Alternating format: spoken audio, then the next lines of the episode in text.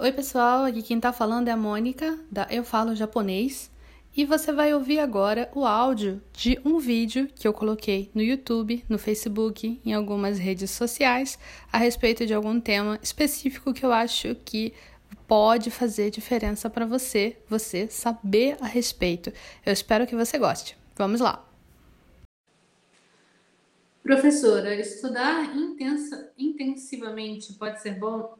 Por exemplo, acordar e já estudar até a hora de dormir, caso a pessoa tenha tal tempo livre, ou pode ser prejudicial de alguma maneira ao estudo? É, então, gente, eu acho que isso depende da natureza da pessoa.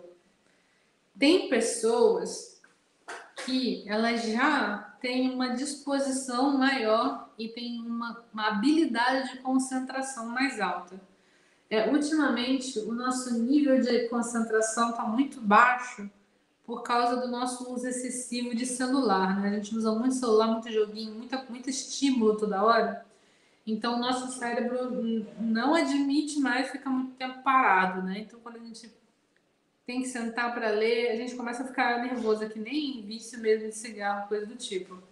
É, então, eu acho que se você tem uma, uma dificuldade de concentração e você é, já não consegue, já tem dificuldade de você sentar a bunda para estudar uma hora e meia, uma hora, eu não recomendo tentar fazer isso, porque você vai achar muito chato. E o estudo não pode ser tão chato assim, não pode ser chato, né?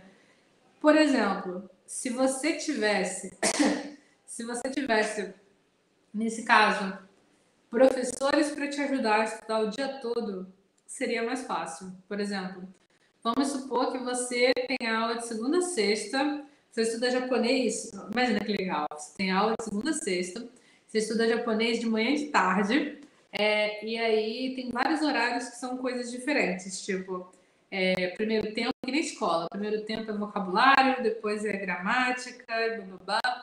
são aulas diferentes, com exercícios diferentes. Nossa, queria uma escola assim para mim.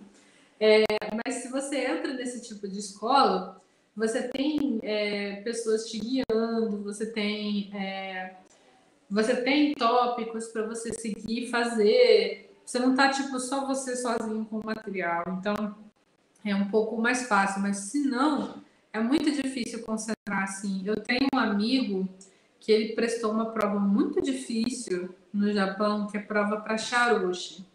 É, aí você tem que, tem que estudar muito. Nossa, ele ficou anos. Ele ficou anos estudando, anos estudando. Assim, acho que ele tentou várias vezes essa prova foram três vezes que ele fez essa prova, eu acho. É, três ou quatro vezes. Três ou quatro anos ele estudava todos os dias, de manhã até a hora de dormir. Porque ele estava muito determinado a passar nessa prova e era muito conteúdo para estudar. Então ele estudava direto, ele só estudava, estudava, estudava, estudava. É, a galera que às vezes quer passar por um curso de medicina também estuda muito, aí tem aquele foco total na coisa, né? É, depende muito do seu estilo né? Do jeito que você é, né? É, então, isso é uma coisa que você precisa atentar. Será que vai funcionar se você, você tem esse poder de concentração? Depende. Se você conseguir se concentrar, se você tiver tempo, ok. Se você não se concentra, você acha uma experiência horrível, um saco, é difícil. Acho que você não precisa passar por sofrimento tão grande assim, né? Tem que estudar, mas não precisa ser o dia inteiro, mesmo que você tenha tempo, né? Você tem que passar os seus dias fazendo coisas que são agradáveis para você, né? Deixa eu ver se tem outra pergunta. Aqui, vamos ver aqui no Facebook e no YouTube. É, o Weber até falou aqui, o estudo precisa ter qualidade, não quantidade. Darou? Darou? É, então, é isso mesmo. Mas é, não adianta, não dá para ter qualidade sem quantidade também, né? Isso é importante. Não adianta vocês, tipo, estudarem muito, muito bem uma vez por mês, né? Não dá. Tem que ter quantidade também. Eu espero que você tenha gostado de ouvir esse áudio. Se você gostou desse áudio, por favor, compartilhe com podcast, alguém que você sabe que precisa saber dessas informações. E se você tiver um tempinho, avalie aqui o podcast e faz um comentário. Eu vou adorar saber o que você achou.